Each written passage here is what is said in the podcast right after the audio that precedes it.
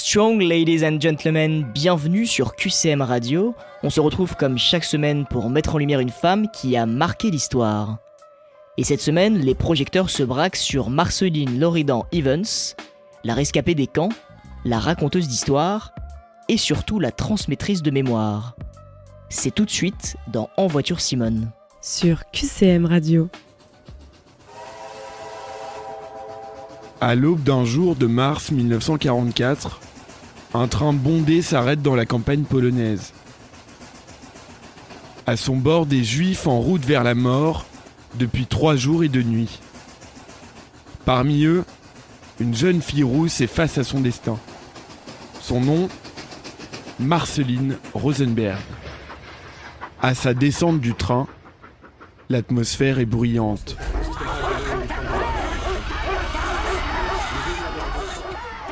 Elle entend des aboiements et des cris en allemand qui sonnent comme les prémices de l'enfer. Pour Marceline, l'enfer a un nom. Auschwitz. Avant d'y entrer, les SS leur font une étrange proposition. Et on dit les gens fatigués, prenez les camions, les enfants, les vieillards, les femmes euh, enceintes. Gênée par des pieds douloureux, Marceline pense monter dans le camion. Et je vais vers le camion. C'est une copine, Françoise, euh, que je connais de Drancy, qui me dit non, reste avec moi. Ça va nous dégourdir les jambes. La jeune fille ne le sait pas encore, mais elle vient de vivre l'un des tournants de sa vie. À Auschwitz, elle survit à la mort et fait preuve de résilience.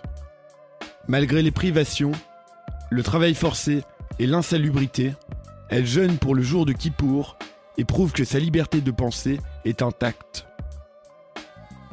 Elle rencontre aussi celle qui sera son amie pour la vie, Simone Veil.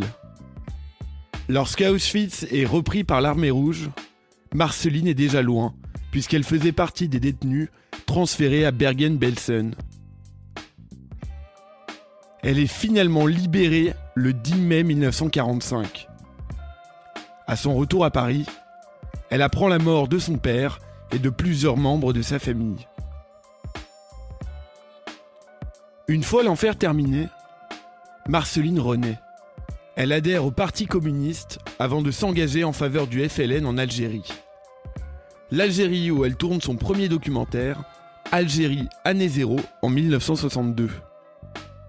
Entre-temps, elle s'est mariée à Francis Loridan et est désormais connue sous le nom de Marceline Loridan. Retour en 1962. Marceline rencontre l'homme de sa vie, le cinéaste Joris Evans. Ensemble, le couple tourne plusieurs documentaires dans les régimes communistes. Sous les bombes au Vietnam d'abord, puis en Chine.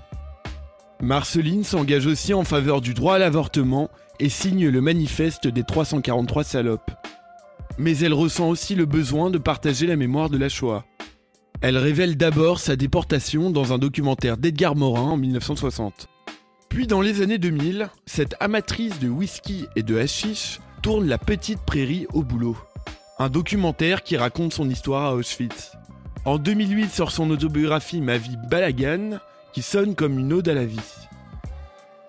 Deux ans avant sa mort, elle signe Tu n'es jamais revenu où elle écrit à son père, déporté en même temps qu'elle, mais jamais revenu. Marceline s'étend en 2018 et aura œuvré jusqu'à la fin de sa vie pour la mémoire de la Shoah. En voiture Simone. Sur QCM Radio.